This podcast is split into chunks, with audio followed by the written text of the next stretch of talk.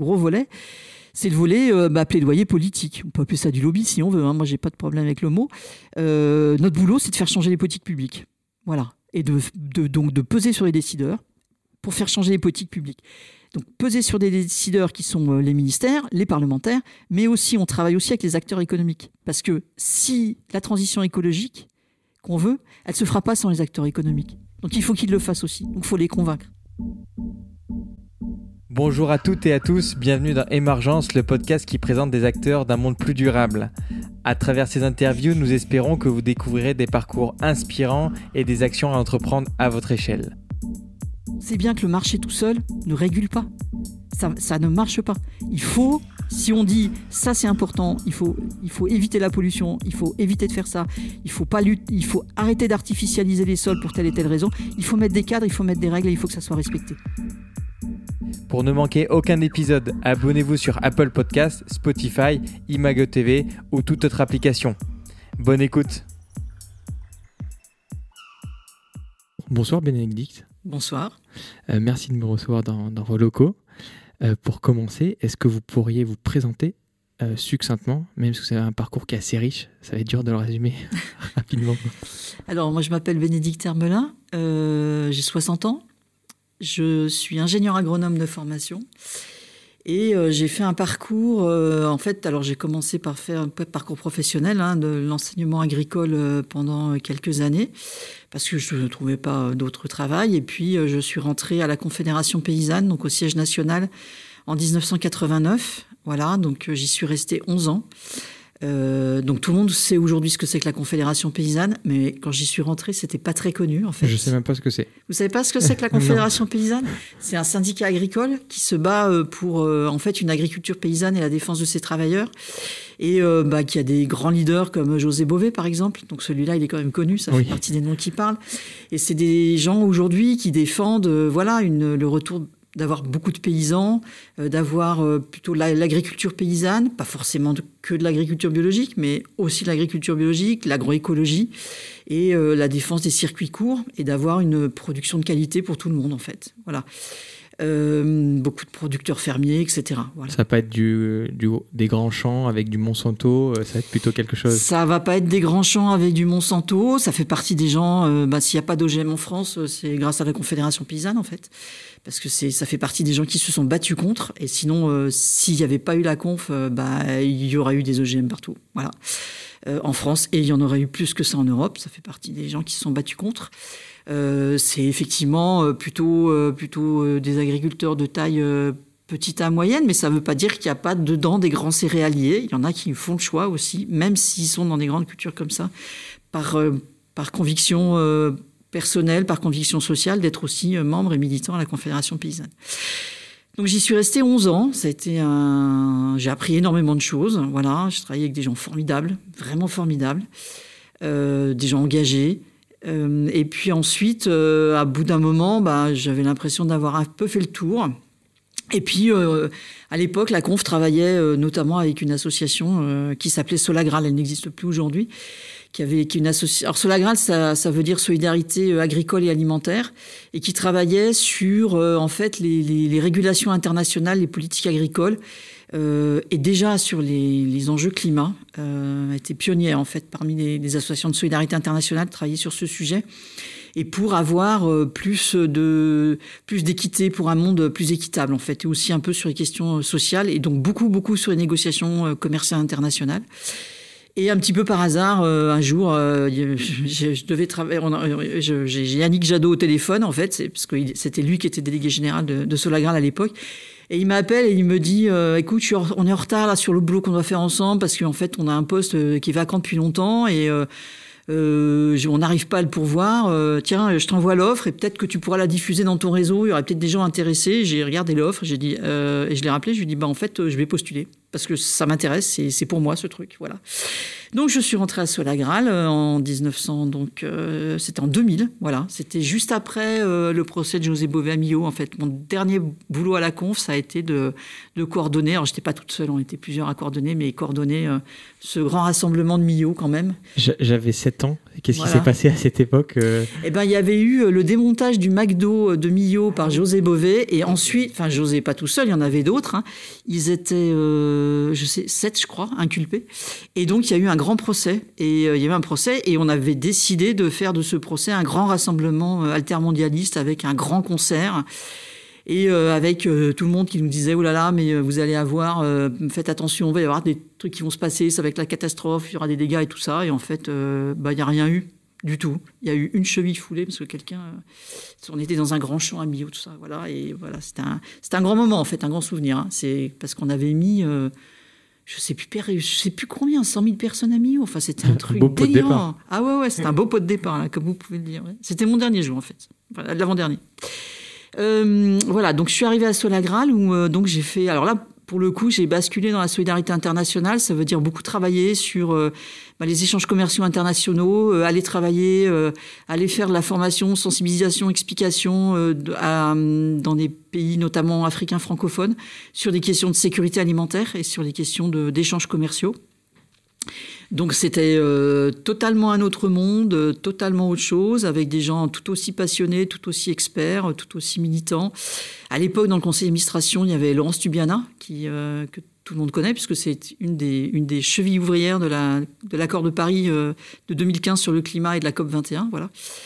Euh, beaucoup de gens qui étaient des, qui étaient des chercheurs. Et puis, euh, voilà, où en 2003, euh, euh, Solagral a déposé le bilan, en fait. On a, voilà, parce que les associations aussi, ça peut faire faillite.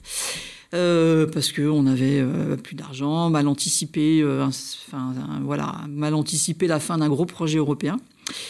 Et donc on restait, euh, voilà, on avait, on était euh, quelques salariés à vouloir continuer à travailler ensemble. Et puis moi, je suis partie voir euh, ben, d'autres, associations de solidarité internationale, d'autres ONG, comme on dit.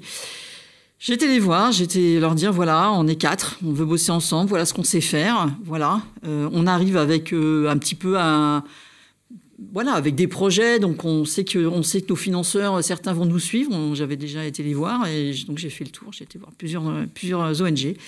Et puis il y en a une qui m'a dit Banco, c'était le GRET.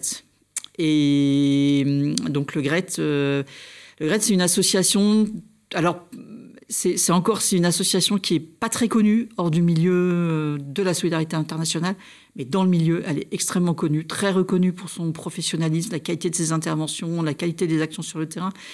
C'est une, euh, une très belle association euh, qui fait des choses euh, voilà magnifiques euh, dans les pays dans lesquels elle travaille, qui travaille, qui fait du développement sur le temps long, qui fait pas de l'humanitaire d'urgence, qui intervient dans des situations qui peuvent être parfois très compliquées. ça a été une des premières ONG à intervenir au Cambodge, alors que le régime des, enfin voilà, le régime des Khmers rouges était était encore un peu replié quelque part et euh, l'accord de paix n'avait pas encore été signé. Voilà. Et euh, le GRET a commencé à travailler euh, là, par exemple.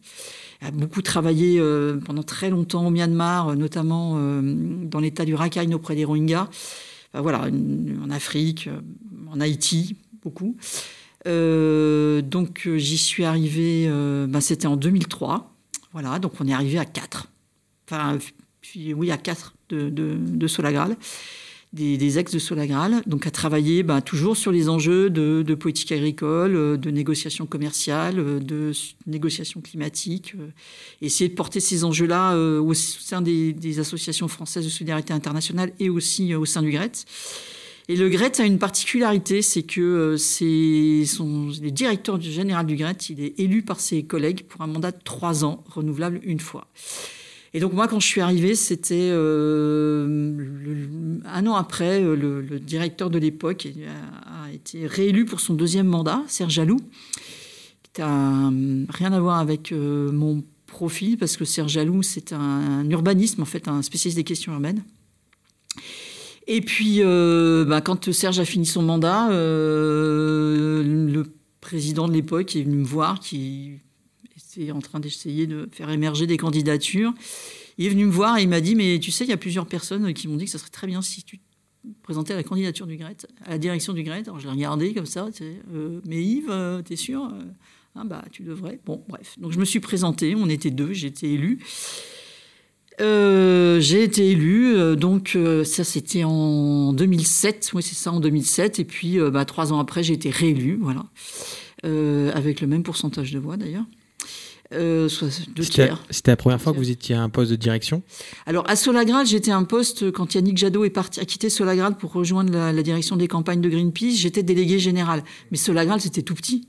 On était 10, 15, euh, avec euh, le pouvoir de gestion du délégué général était relativement faible, malgré le nom, parce que c'était très, très piloté par le conseil d'administration. à l'époque, voilà. Et donc là, me retrouver à la direction de. Bah, le GRET, ça n'a rien à voir. Hein. Le GRET, euh, quand je suis arrivé, c'était 700 salariés.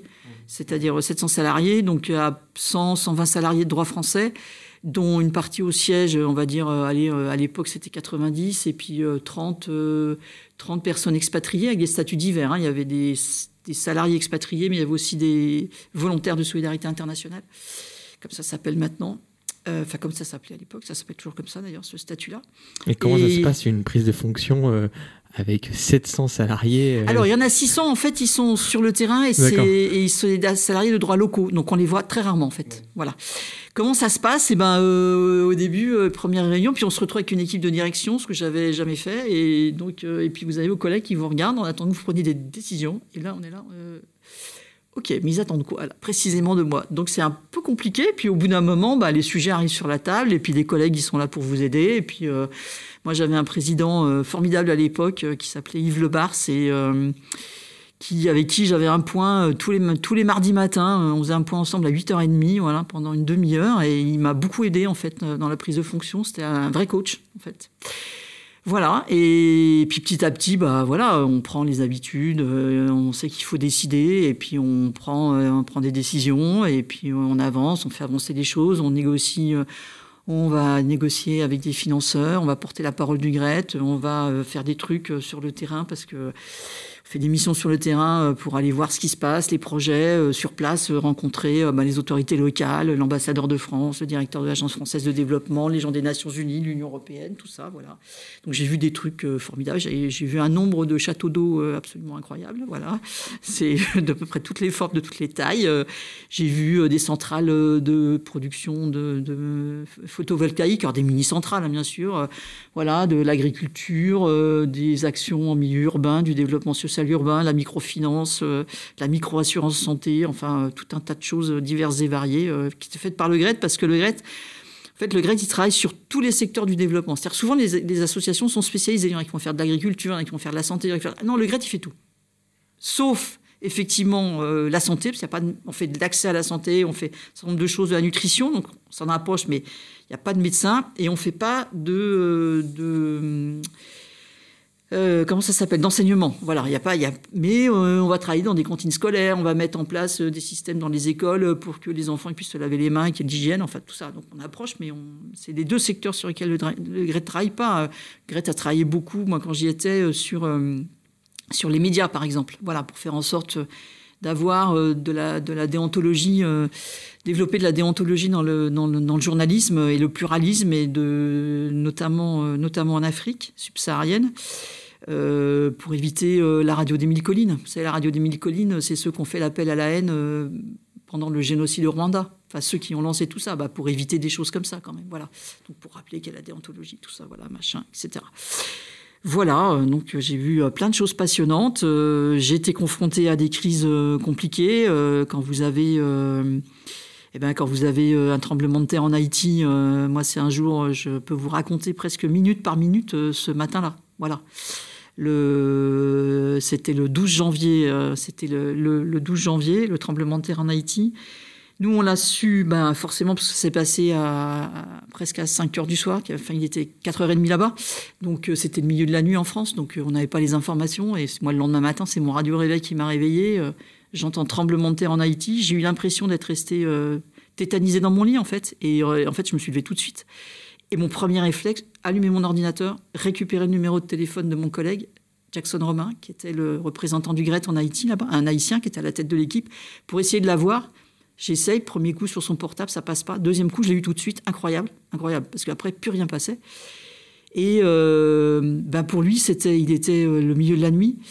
Et euh, je l'appelle et je lui dis Jackson, ça va, je viens d'apprendre tout ça, ça va, vous allez bien, il y a des morts, c'est grave, c'est quoi tout ça et lui, il me dit non, non, ça va. d'une voix super tranquille, il me dit non, non, tout le monde va bien, il n'y a pas de mort, etc. Et là, à ce moment-là, je me suis dit, mais je me suis affolée pour rien, en fait. C'est un tout petit tremblement de terre de rien du tout.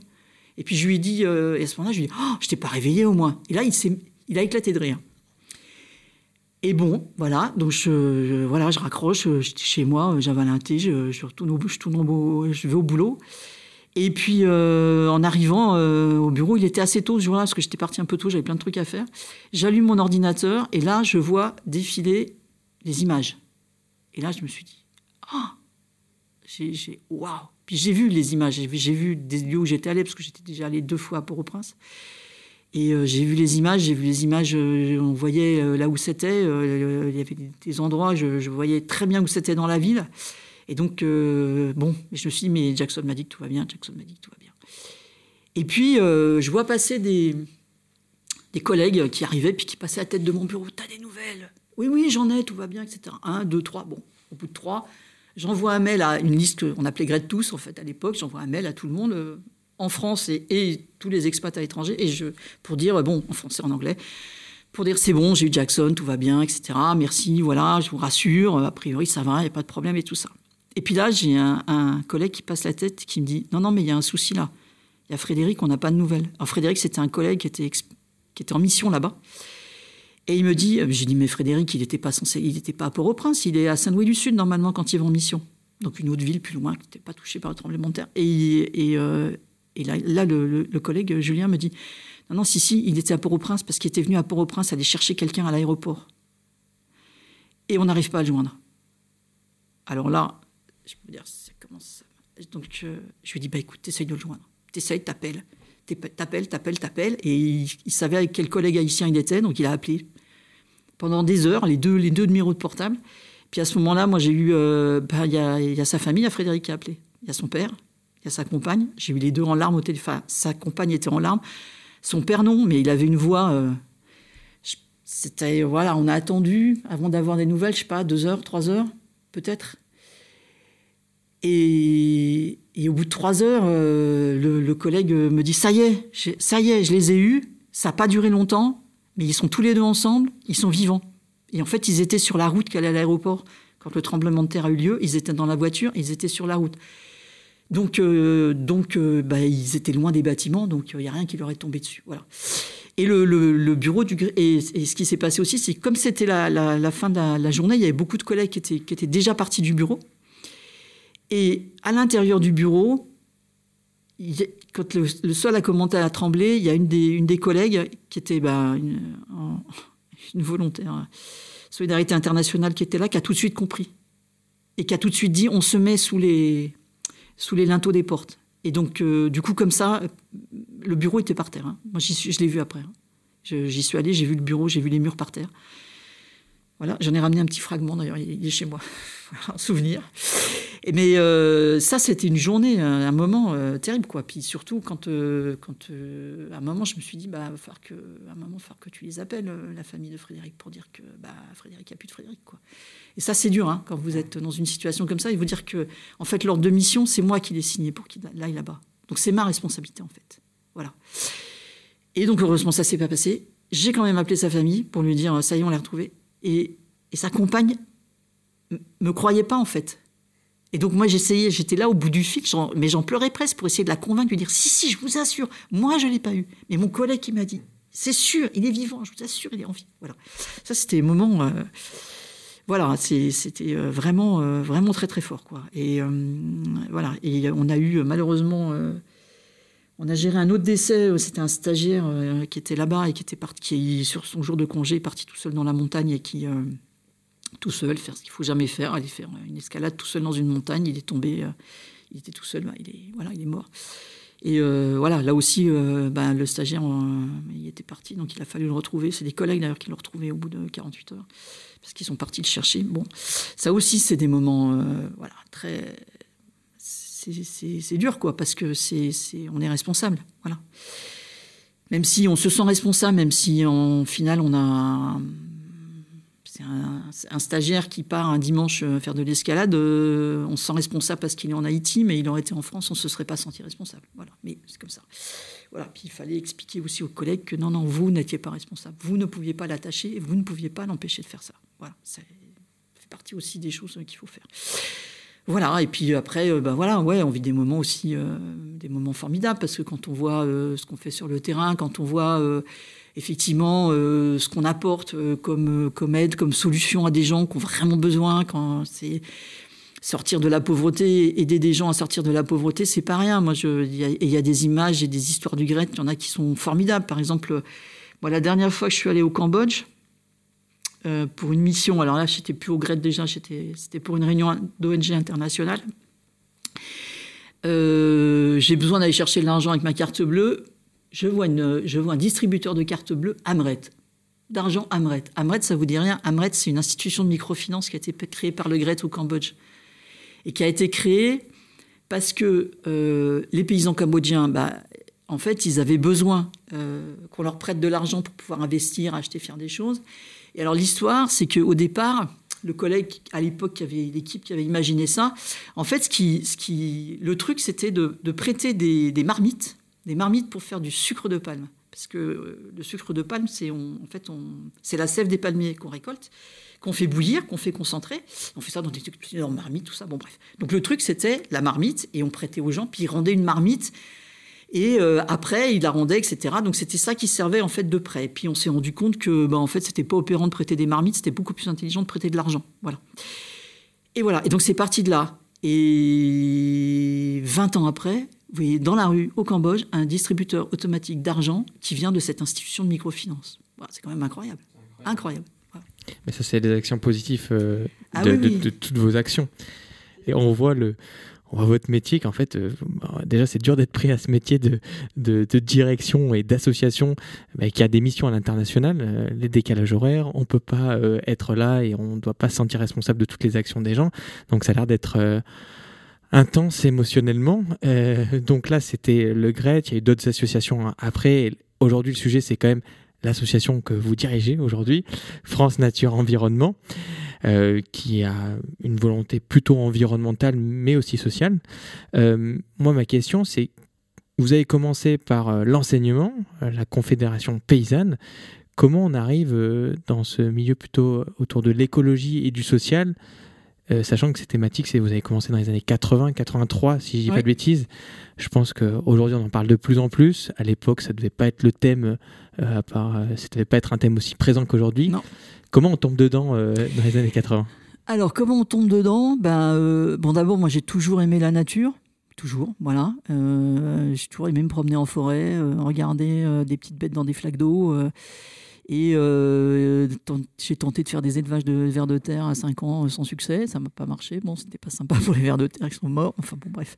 Voilà, j'ai toujours aimé ça. Euh, j'ai fait des études d'ingénieur agro parce que euh, j'aimais l'environnement, la nature, l'agriculture. Et puis il y a un truc, moi, qui m'a beaucoup marqué, c'est en 1978, c'est le naufrage de la Mococadis.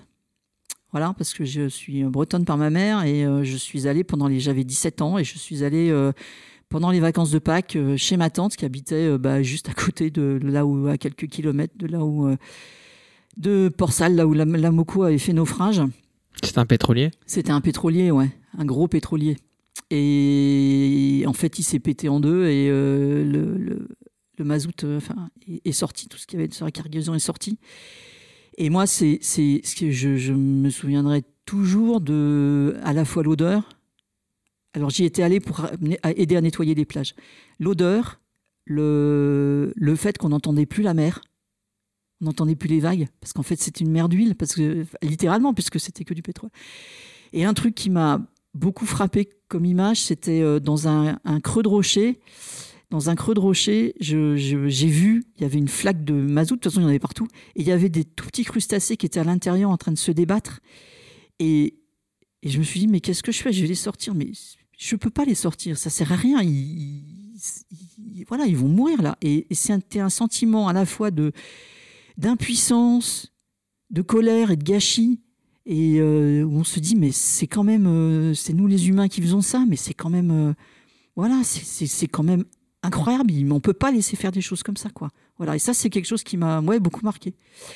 Et, et, et quand j'étais dans, quand j'ai fait mes études d'ingénieur agro, on nous donnait, dans les bouquins qu'on nous donnait, on nous disait de lire, il y avait notamment des bouquins d'un type qui s'appelle Dominique Soltner. J'imagine qu'il est décédé aujourd'hui. Mais en fait, tout ce qu'on dit aujourd'hui sur la préservation des sols, il faut, il faut planter des haies, il faut les garder, il faut pas mettre de cochonneries, il faut euh, entretenir l'humus des sols, tout ça, il faut faire de la polyculture, etc. Tout était dedans. Donc tout ce à l'agro, on vous disait les bouquins de cours, c'était ça. Tout ça, c'est ça. Puis au, final, on voit une agriculture française qui fait pas ça du tout. Enfin, pas que ça du tout. Voilà. Bon, ça c'est la première chose. Deuxième chose, faut oublier la Confédération paysanne, c'est l'environnement et le social. Hein. Voilà, parce que euh, Aujourd'hui, on parle beaucoup de la situation de détresse des agriculteurs. Ceux qui ont créé euh, Solidarité Paysan, SOS Paysans en difficulté, toutes les mesures d'aide aux agriculteurs, enfin toute l'aide au quotidien pour venir aider les gens à justement à s'en sortir, à avoir euh, à la fois les aider euh, pour les aider à monter des dossiers d'un point de vue juridique, d'un point de vue économique, discuter avec la banque, et puis aussi avoir toute cette tout, ce lien social avec les gens pour les, leur dire mais non c'est pas ta faute mais non t'es pas pas forcément voilà et essayer de les sortir de la détresse c'est la conf qui a fait ça hein. voilà bon c'est pas les autres hein. voilà et, comment vous expliquez que vous me dites ben, là pendant vos études d'agro il y avait déjà tout écrit dans le bouquin donc, euh, je pense que cette école a formé des ingénieurs qui, qui ont monté des entreprises d'agro et qui ont créé le système alimentaire français. Comment on explique qu'on est passé dans un mode industriel et qu'on n'a pas appliqué Mais parce que c'était déjà avant. Le modèle industriel français, il date des années 60. Le modèle agricole industriel français, il date des années 60, ouais, de l'après-guerre. Enfin, même un peu avant. Hein, euh, on pourrait euh, commencer euh, un peu, ouais. Même avant la Seconde Guerre mondiale, il y avait déjà. parce que il y a un, parce que entre les lobbies des produits phytopharmaceutiques, les produits, enfin, c'est les lobbies des semenciers, les lobbies des engrais, les lobbies des pétroliers, les lobbies de l'agroalimentaire après derrière, hein, et les lobbies de l'agro-industrie, qui sont extrêmement puissants, extrêmement puissants. On voit très bien ce qui. Enfin, je veux dire, même encore aujourd'hui, on le voit encore, les décisions euh, aujourd'hui des ministres de l'Agriculture, c'est n'importe quoi. Enfin, certaines. voilà. On voit bien qu'il y y a quand même. Euh, ça reste encore, quoi, ces lobbies. non, on ne peut pas changer de modèle, il faut encore laisser le temps à l'adaptation que. Oui, non, enfin, ça fait combien de temps qu'on le sait? Ça fait combien de temps qu'on le sait? Vous, ça fait euh, presque 40 ans que vous travaillez bah, là-dedans. Ça fait presque 40 ans que c'est les mêmes combats en fait. voilà. Moi, j'ai pas ce recul nécessaire. Euh, je commence à comprendre ces sujets. En 40 ans, qu'est-ce que qu'est-ce qu'on constate euh, sur Alors, quand même, il y a des choses qui changent. On a l'impression qu'il n'y a rien qu'à bouger, mais c'est pas vrai. Il y a des choses qui changent. Il y a, il y a, il y a une alors il y a une prise de conscience citoyenne quand même. Oui. Oui, quand même, voilà. Il y a, moi je me souviens, quand j'étais des trucs, on verrait plus aujourd'hui, mais rien qu'y penser, ça vous fait rire. Je me souviens d'une émission de télé qui était euh, genre euh, une émission de débat à la télé, genre un envoyé spécial suivi d'un débat. Je sais plus comment ça s'appelait, mais c'était à peu près ça. Euh, c'était sur l'agriculture biologique. Voilà. Et donc il y avait un type qui était là, c'était Philippe Desbrosses, qui est un peu le pape de l'agriculture biologique en France. Il a fait beaucoup, etc., etc. Il a créé notamment la femme de Sainte-Marthe. Et, il y avait un mec à côté de lui qui qui est arrivé sur le plateau et qui a sorti une pomme pourrie. Et qui a dit, mais l'agriculture biologique, c'est ça qu'on fera manger à nos enfants. On fera manger des pommes pourries, parce qu'on ne mettra pas de produits chimiques, donc on, va, on aura des pommes pourries qu'on va donner à nos enfants. Ça fait rire aujourd'hui, hein. mais c'est à la télé quand même. Hein. Voilà, et c'était euh, c'était dans les années 80. Euh, mais c'était pris au sérieux, ça euh? Bah, le, le, Desbrosses a répondu, mais personne n'a eu. Enfin, le journaliste n'a pas éclaté de rire, par exemple, en disant Monsieur, vous êtes ridicule. Enfin, voilà. Oui, oui, c'était pris au sérieux. Ouais, ça fait partie, ça faisait partie des arguments. On va, on va donner des trucs qui seront pas sains à manger. Voilà. Mais c'est, aujourd'hui, on verrait plus ça quand même. Hein. C'est l'inverse aujourd'hui. Voilà, c'est l'inverse aujourd'hui. Donc il y a quand même, il y a quand même une prise de conscience. Il y a quand même des choses qui bougent. Il y a quand même euh, la préservation de l'environnement. Alors nous, on trouve que qu'on fait jamais assez, bien sûr, mais il y a quand même des progrès qui ont été faits. Il y a quand même des lois. Il y a quand même de la réglementation européenne. Et heureusement que l'Europe est là pour protéger l'environnement quand même la réglementation européenne, il y a des choses qui avancent. Voilà, il y a des choses qu'on, il y a des choses qu'on fait bouger. Donc, euh, donc euh, voilà. Bon, après, euh, c'est vrai que je pense que ce qu'on avait, enfin, avec le recul, ce qu'on n'avait pas vu, bah, c'est le plastique partout et les, le, ce que ça nous fait comme pollution, vraiment, vraiment, et qu'aujourd'hui on se dit mais il y en a vraiment partout et comment est-ce qu'on fait pour s'en passer, voilà et que tout, tout, tout, il y a du plastique partout. C'est, c'est, c'est... on en mange, on le sait très bien. on en mange, et puis, mais, mais euh, essayez d'utiliser des trucs sans plastique aujourd'hui, essayez de trouver un tube de dentifrice où il n'y a pas de plastique. Il faut, faut, prendre son plastique, il faut prendre euh, zéro déchet. Sinon, c'est ça, il faut prendre zéro déchet, faut prendre son. Sinon, bah, on n'en trouve pas quoi. Euh, donc, donc il y a quand même des choses qui, des choses qui avancent. Il y a une prise de conscience. Après, ce qui est compliqué, c'est euh, le poids. Euh, le poids de certains lobbies et puis aussi la frilosité des politiques qui disent bah non si on fait ça les gens vont pas nous suivre mais en fait ils se trompent parce que les gens ils sont prêts à suivre maintenant les maires ont peut-être prouvé ça, justement, les dernières élections municipales. Bah, il y a des maires qui. Oui, il y a les, maires. En fait, les, les, maires, quelque part, ils se rendent bien compte qu'il y a un certain nombre de choses. Euh, la transition écologique, il euh, faut qu'elle avance. Et, et, euh, et aussi qu'il y a des choses dans les villes. Bah voilà, passer au vélo partout, enfin le plus possible, la, les, les, mobilités actives, les, utiliser plus de transports en commun, avoir des trucs moins polluants, remettre des arbres, arrêter de bétonner partout la plupart des maires aujourd'hui, alors même si euh, c'est pareil, tout le monde ne trouve jamais que ça va assez vite et que ça va jamais assez loin, mais il y a quand même des choses qui avancent euh, plutôt dans le bon sens. Voilà, euh, je sais pas moi à Paris, le fait qu'il y ait plus, et puis il y, a plus de voitures sur les berges de la Seine, c'est quand même un immense progrès. Hein. Non, mais ce qui est, intéressant, c'était après le premier confinement, toutes les pistes cyclables qu'ils ont mis en place en, deux minutes. J'étais là. Oui, c'est ça, c'est ça, voilà. Voilà. Donc, non, il y a des choses qui avancent. Voilà. Et vous en faites partie justement de ces actions avec euh, France Nature Environnement. Euh, c'est une association qui a plus de 50 ans, si je ne dis pas de bêtises. elle a été créée en 68. Mais j'avais vu qu'il y avait des actions déjà auparavant, avant la structure. Euh. Bah, en fait, France Nature Environnement, c'est une fédération d'associations. Donc, les associations qu'ont créé France Nature Environnement, elles sont forcément antérieures. Voilà. La plus, ancienne, c'est la Société nationale de protection de la nature, qui euh, date de 1800 quelque chose. Voilà. J'espère qu'ils vont pas écouté parce qu'ils seront pas contents que je ne me souvienne plus de leur date de naissance, mais qui sont très très vieux et que en fait tout le monde connaît parce que c'est eux qui gèrent la réserve nationale de Camargue.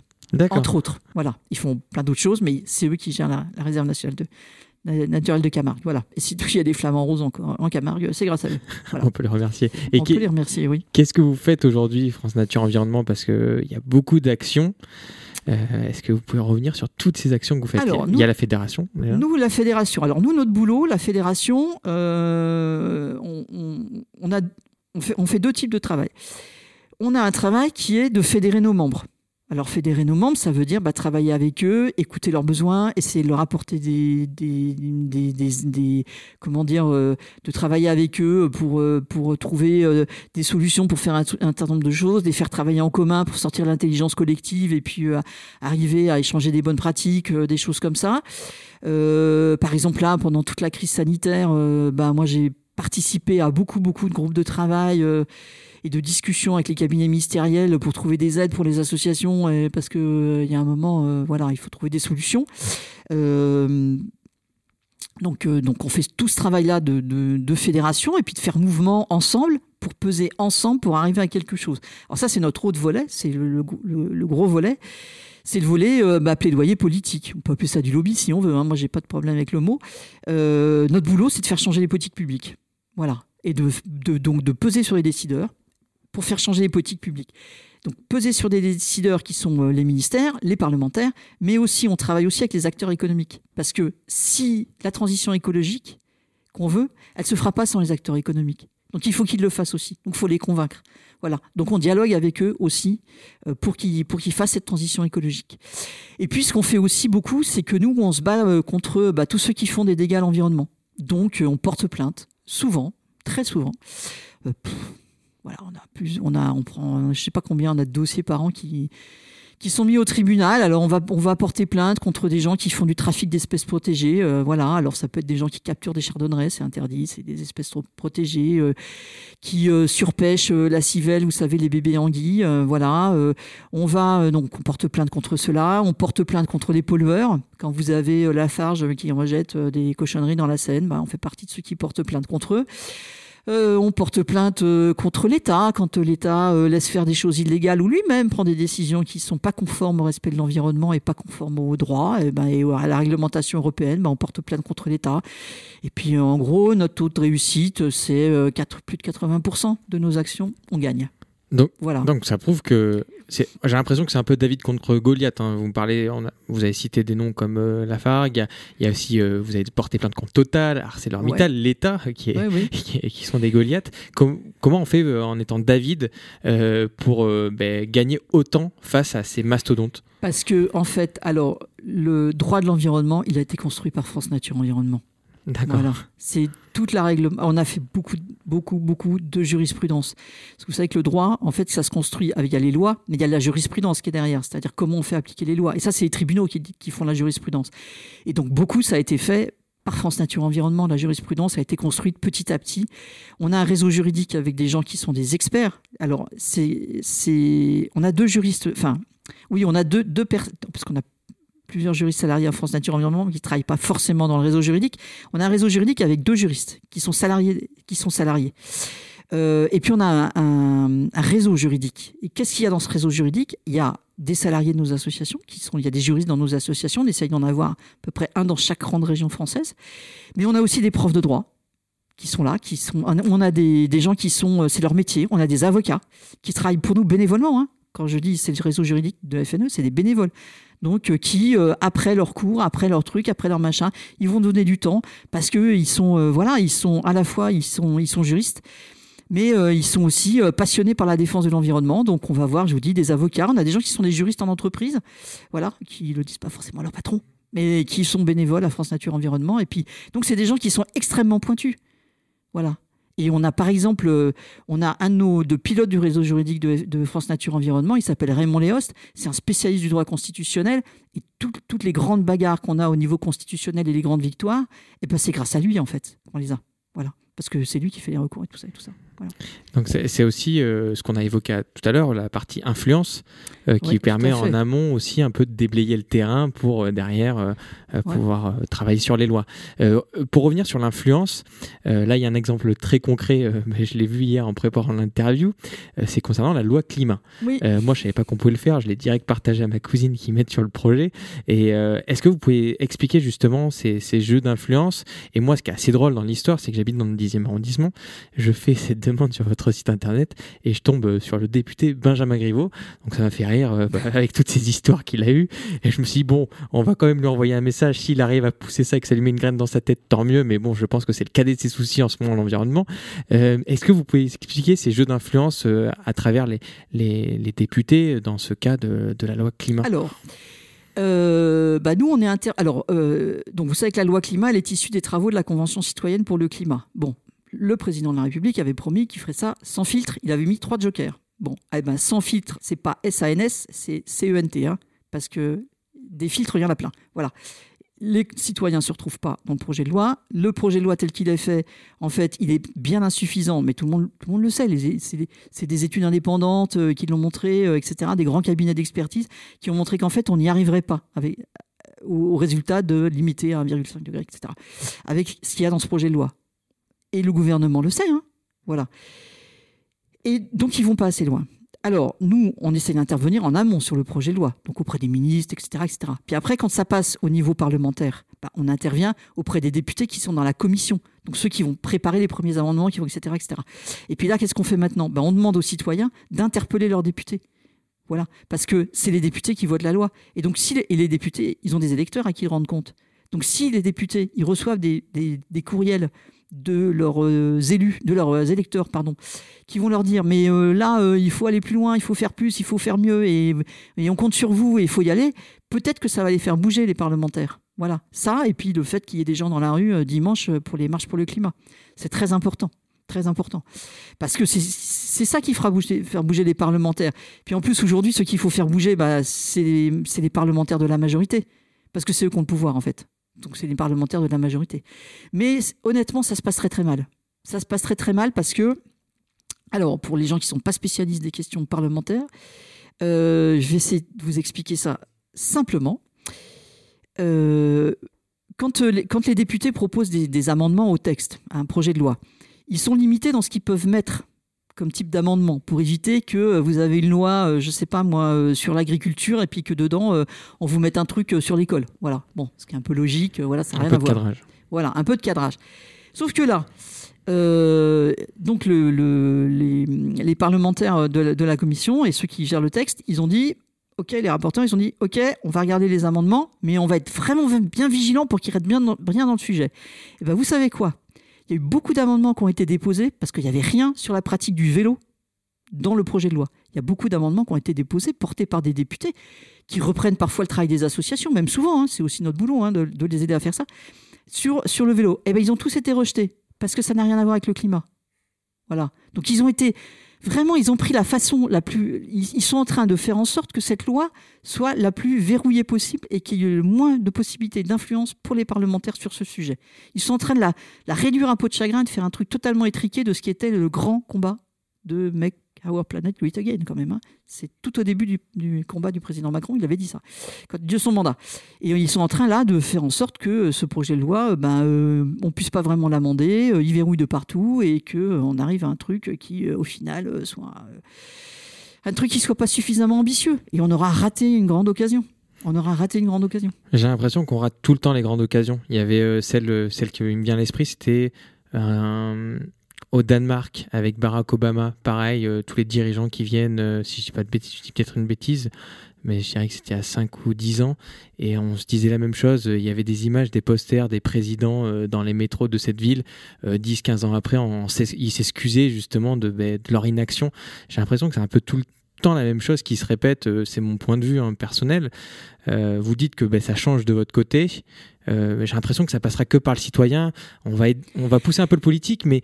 Euh, ce qui est compliqué, c'est que il faut deux choses. Il faut bien sûr que mm. les citoyens ils, changent leur façon de faire. Voilà, ils consomment autrement, ils soient, ils fassent attention, ils soient plus sobres, ils fassent attention à la planète.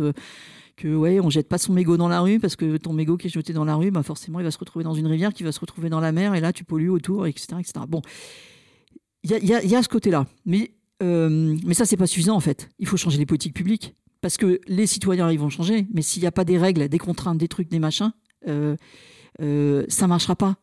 Voilà. On sait bien que le marché tout seul ne régule pas. Ça, ça ne marche pas. Il faut, si on dit ça c'est important, il faut, il faut éviter la pollution, il faut éviter de faire ça, il faut pas il faut arrêter d'artificialiser les sols pour telle et telle raison. Il faut mettre des cadres, il faut mettre des règles, et il faut que ça soit respecté. Respecté par les entreprises, mais respecté par les élus aussi. Hein.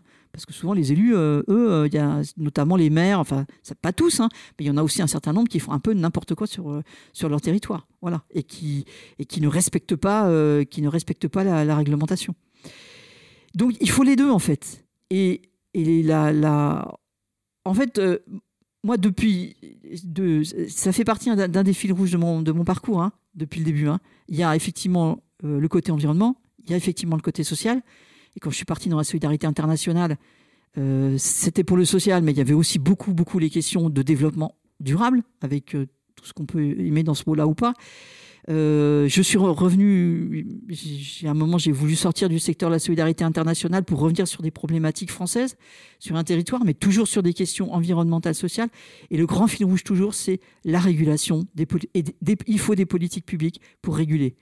Sans politique publique, on n'arrive à rien. Et il faut des vraies politiques publiques qui soient là au service des citoyens et au service de la société. Et qui doivent servir l'intérêt général et pas l'intérêt particulier. Et toujours, toujours, à la Confédération paysanne, on se battait pour ça. Hein. quand on veut une politique agricole qui, c'est des politiques publiques. Hein. C'est certainement pas pas de politique. C'est des règles, des lois, des choses qui, obligent les, qui obligent en fait euh, et qui disent le cadre il est là. Et si on veut aller vraiment dans l'intérêt commun, c'est ça. Parce que s'il n'y a pas de politique publique, c'est la loi du plus fort. La loi du plus fort, c'est celui qui a l'argent ou c'est celui qui a le plus de pouvoir. Et, c'est, euh, et, on sait ce que ça fait. Hein. Ça fait des dégâts euh, épouvantables partout. Tout à l'heure, vous avez parlé de l'Europe et vous avez dit qu'elle avait fait beaucoup pour l'environnement, qu'elle avait mis beaucoup de textes de loi. Euh, on sait qu'aujourd'hui, l'Europe a un pouvoir énorme, même sur la France. Est-ce que Bon, il y a quand même une politique ultra-libérale de l'Europe, mais est-ce qu'on ne peut pas espérer aussi qu'il y ait quelque chose de cette institution qui est hein, au-dessus de beaucoup de pays euh, européens, en fait? En matière d'environnement, heureusement que l'Europe est là. Hein. Hum.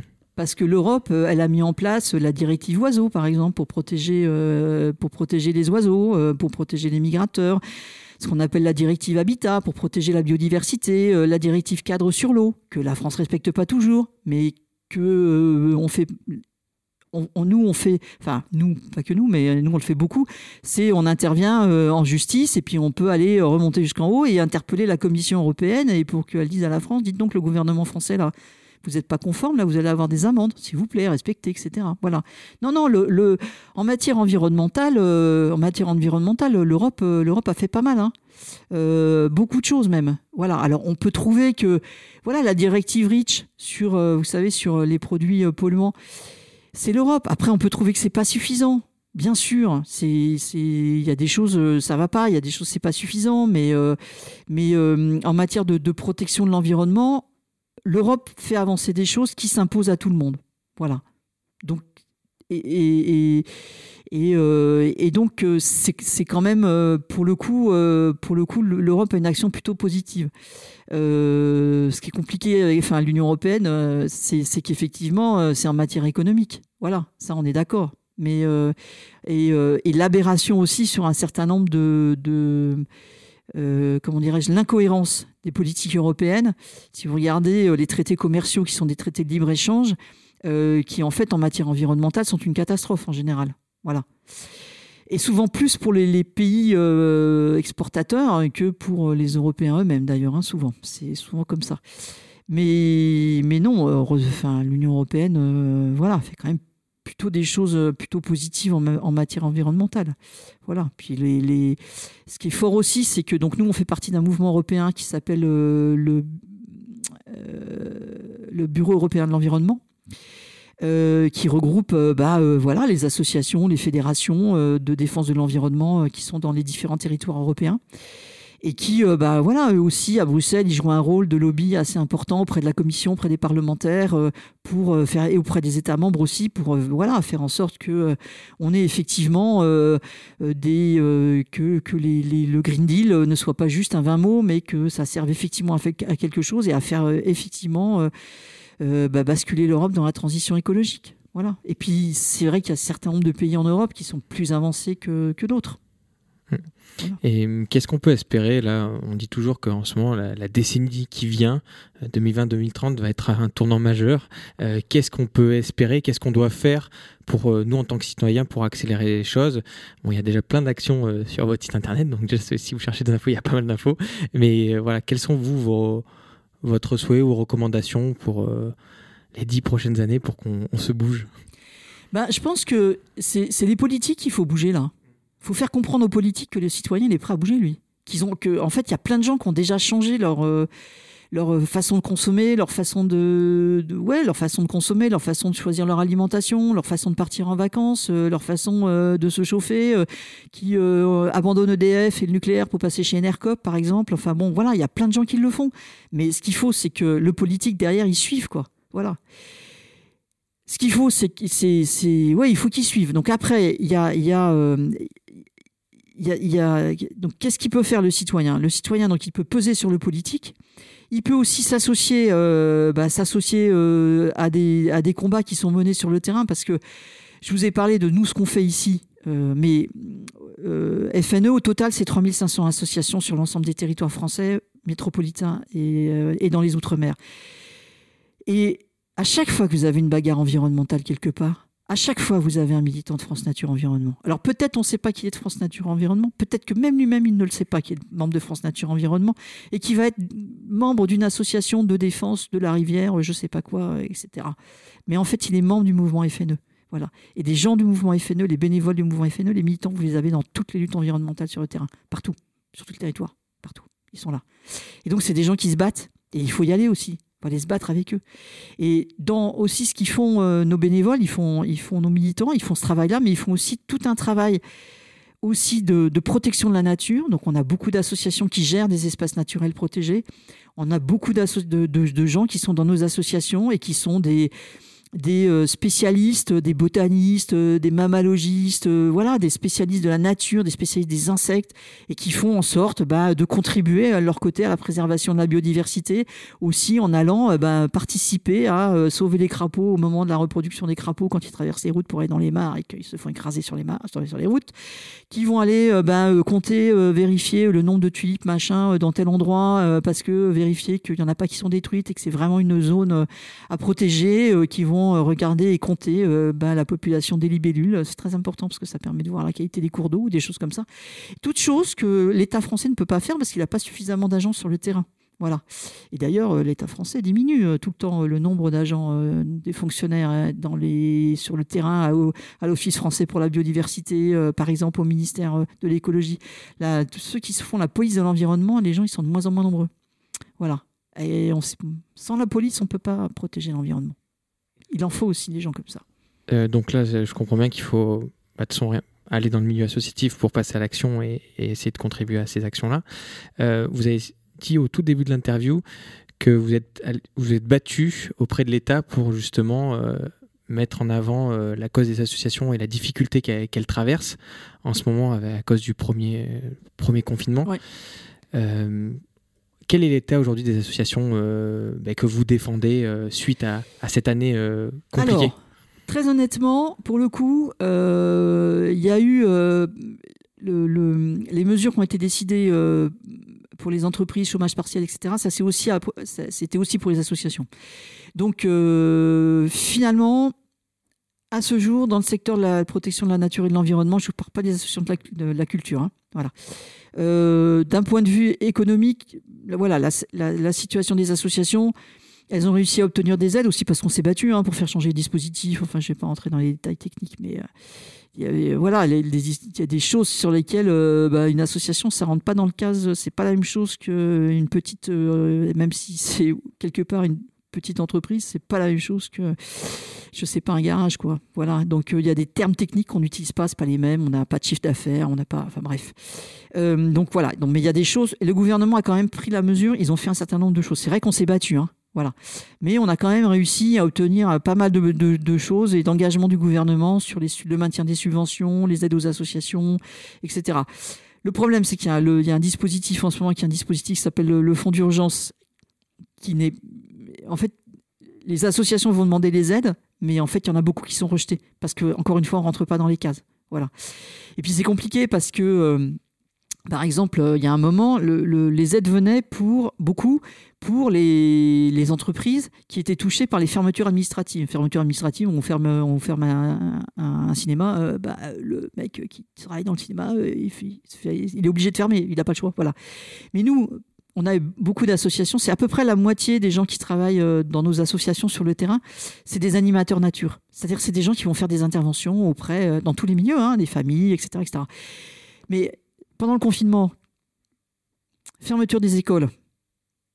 Donc, eux, ils ne pouvaient pas les travailler dans les milieux scolaires. Puis le confinement, il est arrivé mi-mars, au moment où la nature se réveille. Donc, c'est au moment où on fait le travail avec, euh, justement, euh, avec les scolaires. C'est là aussi qu'il y a les sorties nature, qu'il y a l'été aussi, qu'on fait beaucoup de choses pour promener les gens, etc. Mais c'était pas, ils étaient pas touchés par une fermeture administrative, qui faisait qu'on leur empêchait. C'était juste les enfants étaient plus à l'école, donc les animateurs nature pouvaient plus aller voir. Alors, on a quand même des associations euh, qui ont essayé, euh, je pense notamment à FNE euh, Haute-Savoie, ils ont essayé de mettre en place des trucs justement pour voilà, des nouveaux outils avec des vidéos, des trucs, des machins pour, pour arriver quand même à, à, toucher les scolaires. Et donc ça, c'était super parce qu'ils ont quand même réussi à le faire. Donc voilà, donc pour le moment, mais ce qui est très dangereux en fait en ce moment, c'est pas tellement l'impact de la crise Covid sur les associations, c'est le projet de loi séparatisme. Parce que vous, avez entendu parler du projet de loi séparatisme. Non, j'en ai aucune idée. Si, c'est ce fameux projet de loi euh, qui a été, euh, qui a été euh, proposé à la suite de l'assassinat de Samuel Paty, vous savez, pour euh, voilà contre notamment qui vise à éviter qu'il y ait euh, euh, des atteintes fortes à la laïcité, qu'il y qu'on puisse répandre des propos haineux contre des gens et tout ça. Il y a un titre dans ce projet de loi qui est en ce moment qui va rentrer au Sénat qui s'appelle ce qui touche les associations. quand vous dites la séparation, c'était c'était pas dans le cadre des écoles qui vont être privé, un petit peu. Euh, voilà, c'est notamment pour éviter qu'il y ait des écoles qui soient complètement en dehors du cadre de la République, que la, mm. tout ça, que la, que euh, bah, euh, l'égalité entre les filles et les garçons, la laïcité, tout ce qu'on apprend aux enfants, etc., soit, soit pas conforme en fait à ce que aux lois de la République. Voilà. et donc, en fait, il alors au départ, on l'a appelé projet de loi séparatisme. Maintenant, il s'appelle, il a changé de nom parce que c'était quand même pas terrible. Il s'appelle projet de loi pour favoriser le respect des principes républicains. Ok. En quoi les associations sont-elles concernées par ça? Eh bien parce que dans ce projet de loi, il y a un certain nombre de... On va obliger les associations, pour pouvoir euh, avoir un agrément, ou pour pouvoir avoir, euh, y compris une reconnaissance d'utilité publique, ou pour pouvoir avoir euh, des subventions publiques, à s'engager à respecter un contrat d'engagement républicain. Alors en soi, comme ça on dit bah oui les associations c'est normal. Oui oui mais c'est normal, nous on respecte les lois de la République, il n'y a pas de problème. La question c'est qu'est-ce qu'il y a dans ce contrat d'engagement républicain? Dans les propositions qui sont sur la table aujourd'hui, il y a un des articles on dit que euh, l'association euh, ne fera pas de prosélytisme abusif.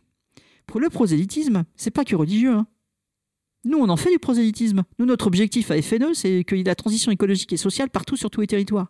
Et on se bat pour ça tout le temps, tous les jours, et on le répète tout le temps, tous les jours. C'est du prosélytisme. Est-ce qu'il est abusif? J'en sais rien. Qui c'est qui décide que c'est abusif ou pas abusif? Donc nous, on va s'engager à plus le faire C'est pas possible. C'est notre ADN. Pas possible. Dedans, euh, il y a aussi euh, un truc où on dit qu'on va euh, respecter l'ordre public. Personne ne sait ce que c'est que le respect de l'ordre public. Voilà. Quand on fait une manifestation pour empêcher la construction d'un barrage à Sivins, par exemple, voilà, et que effectivement le barrage n'est pas construit parce qu'il y, a eu, il y a eu malheureusement la mort d'un adhérent de France Nature Environnement, parce que les gendarmes sont intervenus pour empêcher que des gens là protège la zone humide. Donc euh, là, j'imagine qu'on aurait dit que FNE ne respectait pas l'ordre public parce que nos associations locales ont appelé et soutenu. Hein. elles continuent à se battre pour défendre cette zone. Et eh ben ouais, mais ça c'était en 2014 et puis six ans après, ben, on a gagné au tribunal. Et le tribunal a bien dit que oui, oui, l'État avait fait des choses illégales. Il avait laissé faire et pris des décisions qui n'étaient pas conformes à la loi. Donc, nous, on nous aurait dit, respectez pas l'ordre public, vous remboursez la subvention publique que vous avez, s'il vous plaît. Voilà. On vous retire vos agréments. Alors que qui est fautif au départ C'est l'État. Donc la notion d'ordre public, c'est un truc, euh, on ne sait pas ce que c'est en fait. Hein. c'est vraiment euh, très ambigu. Quand on fait, euh, quand on fait un, quand on fait un sitting dans une dans une rue pour protester contre, voilà, pour dire, bah, on voudrait que le gouvernement se bouge sur le climat. On respecte l'ordre public ou pas? Grande question. Donc c'est une loi extrêmement dangereuse qui, qui contre lesquelles toutes les associations sont vent debout personne n'en parle parce qu'en fait tout le monde est focalisé sur, euh, sur euh, cette histoire d'islam en disant c'est une loi pour ça, mais en fait pas du tout. C'est peut-être ça, mais il y a un gros volet sur les associations qui est dans cette loi qui est extrêmement, extrêmement, extrêmement dangereux. Donc, et, donc on, et on va en plus euh, donner une responsabilité plus forte aux dirigeants d'une association sur ce que va donc le président hein, sur ce que va faire ce que feront les adhérents d'une association. Mais c'est pas parce que vous avez quelque vous pouvez imaginer quelque part qu'il y a un militant de FNE qui, euh, qui est bénévole de FNE et qui, au nom de la défense de l'environnement, il va, j'en sais rien, moi, attaquer, je sais pas quoi, faire un truc totalement illégal. Ok, mais le président de France Nature Environnement, il n'est pas responsable de ce que fait un adhérent de France Nature Environnement. Même si le gars, il dit, je fais ça pour défendre l'environnement. Nous, on n'a rien demandé. Euh, on n'a pas appelé à une action illégale. Le type, il fait une action illégale. C'est pas mon président qui est responsable. C'est le gars tout seul. Mais du coup, vous voyez, on est en train de mettre en place pour les associations ce qu'ils sont en train de faire là, ils sont en train de, de, de, vouloir totalement contrôler les associations. Ils vont demander aussi euh, d'avoir accès à tous les fichiers des donateurs. Mais ce qui est intéressant dans ce que vous dites, tout à l'heure on parlait de la loi climat, sur le cadrage de la loi climat, où ils ne voulaient pas mettre des choses essentielles dedans comme le vélo. Et là, euh, vous me parlez de cette loi, euh, ils vous rajoutent dedans hors cadrage de, de, cette loi. Non, il l'avait prévu dès le départ, en fait. Il l'avait prévu dès le départ, parce que ce qu'il voulait dès le départ, c'était contrôler les associations, euh, les associations dont ils estiment que c'est des associations qui poussent au séparatisme. Voilà. Peut-être, il y en a quelques-unes, ok, mais c'est une infime minorité. Et puis, de toute façon, qu'a fait le gouvernement là? Il a voulu dissoudre euh, Baraka City euh, et le comité contre l'islamophobie en France, qui sont deux associations, mais ils l'ont fait. Voilà, et euh, il y a eu recours et euh, les associations ont perdu. Enfin, il y en a une au moins, je suis sûr, elle a perdu, l'autre, je ne sais pas. Donc, ils, ont déjà les moyens de faire ça. Ils sont pas obligés de contrôler tout le monde et de les mettre euh, comme ça. Voilà. Et de rajouter une couche en plus sur des choses sur lesquelles, en fait, ils, sont en train de, tuer la liberté d'association. Voilà. et c'est très dangereux parce que ce projet de loi, il s'en prend à toutes les associations militantes, les associations qui vont, qui, de gens qui vont euh, de défense des droits de l'homme, toutes les associations qui vont défendre des migrants, toutes les associations euh, qui vont, euh, qui vont défendre l'environnement, toutes les associations qui se battent pour le respect des droits, eh ben, on va s'attaquer à elles. et y compris peut-être les associations qui travaillent dans les quartiers populaires, enfin ou tous les quartiers d'ailleurs, et qui gèrent des centres sociaux, comme ce qu'est en train de faire la secrétaire d'État chargée de l'engagement. Voilà. Mmh. ça rejoint un peu toute leur politique qu'on ne voit pas. la loi sécurité, notamment pour les journalistes, c'est un peu. C'est toutes ces lois, et celle-ci, on n'en parle pas du tout. Moi, je, non, on n'en parle pas du tout. Et, et, à chaque fois que vous avez qu'on en parle, on en parle uniquement sur ce côté religieux. Oui. Voilà. Sans pour cliver euh, les opinions. Et... Exactement. Alors que derrière, si on regarde concrètement ce projet de loi, vous savez, en fait, moi, ce projet de loi, je m'en suis commencé à m'intéresser parce que je savais qu'il y avait un truc sur les associations dedans. Bon. Et puis, il y a un, des, un des rapporteurs, euh, sur le rapporteur justement spécial association, qui dit oh, ben, FRNE, j'aimerais bien vous auditionner. On s'est dit, bah, pourquoi ils nous disent auditionne nous euh, Ils auditionnent le mouvement associatif, qui est donc le mouvement associatif, c'est en gros la fédération des fédérations associatives en France. C'est le machin qui, voilà, qui représente tout le monde. On s'est dit, mais pourquoi ils veulent nous auditionner? Alors, euh, y a des, on sait qu'ils ont auditionné le mouvement associatif, le mouvement associatif nous a dit, nous on en est membre, on est au conseil d'administration, tout ça. Bon, ok. Donc on a regardé un peu plus près le projet de loi. J'ai regardé un peu plus près, j'ai dit, ah, mais j'ai compris. Pourquoi? Parce qu'en fait, pour les défenseurs de l'environnement, c'est très très dangereux ce truc. Voilà, donc donc on a fait l'audition, on a discuté avec le, parlementaire qui était là, le rapporteur, il avait, n'était pas tout seul, il était plusieurs, etc. Et puis, euh, euh, donc je lui ai expliqué euh, tous les dangers. Il me dit oui, oui je suis d'accord avec vous, je suis d'accord avec vous, je suis d'accord avec vous. Je dis bon, bah alors vous allez porter nos amendements où on dit qu'il faut pas ce truc. Ah non, on peut pas. Le gouvernement ne veut pas. Voilà, parce que fait les parlementaires là, ils, en fait ils n'utilisent pas leur droit de parlementaire et ils s'opposent pas au gouvernement. C'est, on est dans un monde un peu, un peu bizarre, on est un peu tombé sur la tête. Là. Voilà. Et on a, un, et on a un, gouvernement qui, de fait, n'aime pas les associations. Il les aime pas. Il préfère les individus, mais pas les associations, pas les gens qui se regroupent entre eux pour défendre des causes et pour se battre. En fait. c'est une menace. On l'a déjà vu de toute façon. Bon, c'était pas une association, mais les Gilets jaunes, ça a été quelque chose qui les a chamboulés. Bah, complètement, oui. Complètement, oui.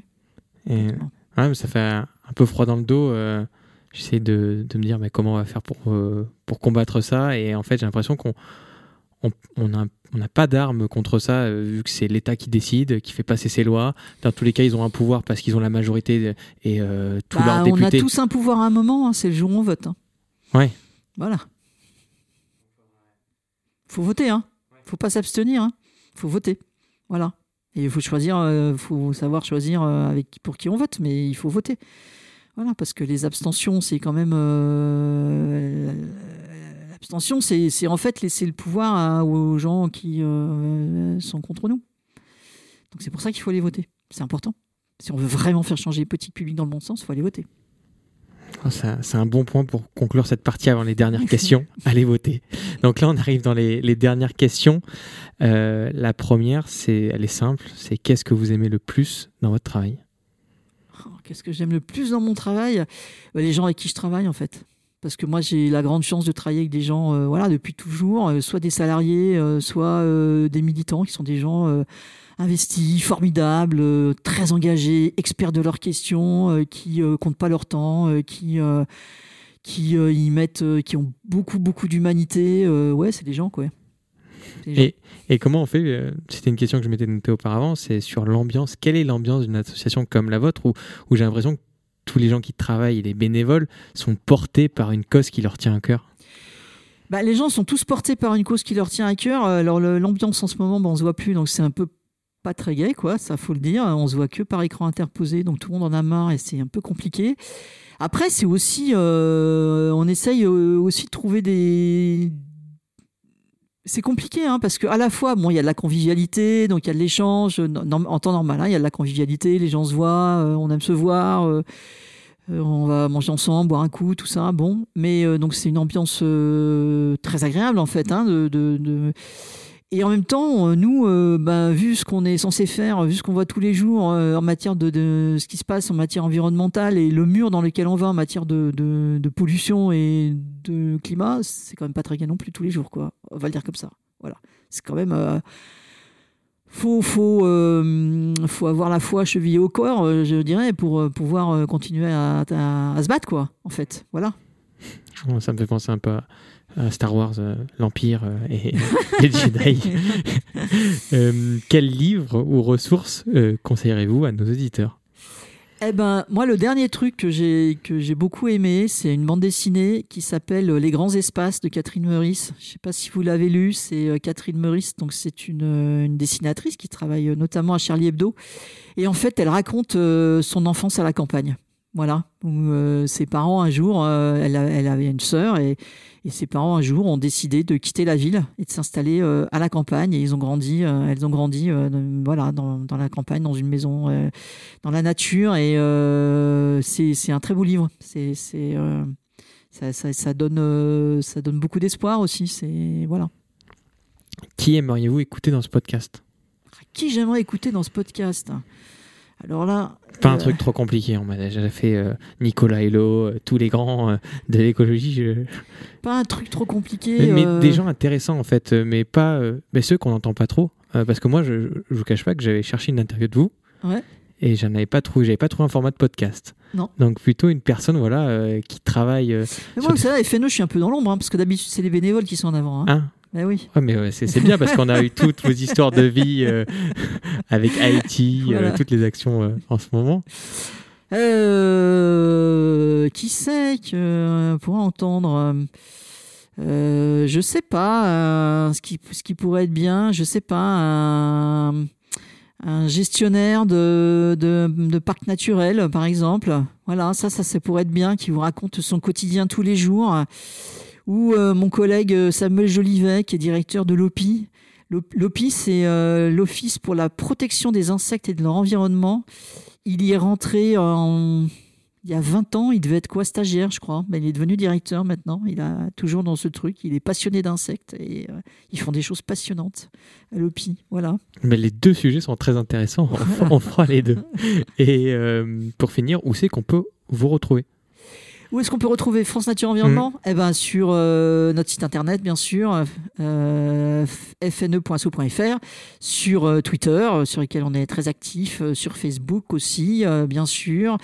on a aussi un compte LinkedIn, voilà. Et puis vous nous retrouverez, alors très concrètement, là, nous trouver ben, dans toutes les marches pour le climat de France dimanche. Le podcast qui sortira après. Le podcast qui sortira après. Et, ben, et puis vous nous retrouvez euh, ben, dans beaucoup de fêtes de la nature, euh, des choses comme ça. C'est pas forcément nous, FNE National, ça peut être nos associations locales, mais on est dans plein d'endroits en fait. Voilà. Donc on nous retrouve un peu partout. Et si ce que vous pouvez faire, ce que vous pouvez faire, vous téléchargez l'application Sentinelle de la nature. Voilà, l'application Sentinelle de la nature, c'est vous téléchargez sur votre smartphone et ça vous permet, quand vous vous promenez à la campagne, quand vous êtes quelque part, de pouvoir signaler euh, une dégradation de l'environnement ou de signaler quelque chose de très positif pour l'environnement. Voilà. Et ben ça, c'est aussi un moyen pour les citoyens de, participer à la protection de la nature et de l'environnement. Et puis c'est une application qui a été euh, développée, créée par euh, les fédérations de France Nature Environnement. Donc quand vous faites ça, derrière, vous aurez un bénévole de France Nature Environnement qui va regarder votre signalement et qui va dire je le publie ou je le publie pas. Pourquoi des fois il le publie pas? Bah Parce qu'il a déjà été publié, par exemple, ou parce que euh, non, en fait, euh, c'est un conflit de voisinage, c'est pas exactement le bon truc, donc non, on le fait pas. Mais il y a beaucoup de choses qu'on publie, oui. Et un point important qu'il faut rappeler, on peut aussi faire des dons aux associations. Et on peut aussi faire des dons aux associations. des impôts. Déductibles ah des impôts pour les gens qui payent les impôts. Donc, euh, ceux qui ne payent pas, voilà. Donc, vous pouvez aller aussi sur le site de France Nature Environnement pour nous faire des dons. Voilà. Parce que ça, c'est on a besoin d'argent hein, pour euh, travailler, faire des causes, etc. Euh, etc. Voilà. Ben, en tout cas, merci Bénédicte pour cet échange très intéressant et à bientôt. À bientôt. Si vous avez apprécié cette interview, faites-le savoir à notre invité sur les réseaux sociaux. Vous trouverez les liens sur notre site internet émergence.co, ainsi que toutes les ressources pour approfondir le sujet. Et si vous voulez nous donner un petit coup de pouce, rien de plus simple, vous pouvez mettre un 5 étoiles sur Apple Podcast, vous abonner à l'émission sur les plateformes d'écoute ou partager l'épisode dans votre entourage. Et pour ne manquer vraiment aucune actualité, vous pouvez nous suivre sur notre Instagram ou notre compte Facebook. Nous tenons également à remercier Bertrand Jacquet pour la création de la musique du générique. À dans deux semaines pour le prochain épisode. Bye bye.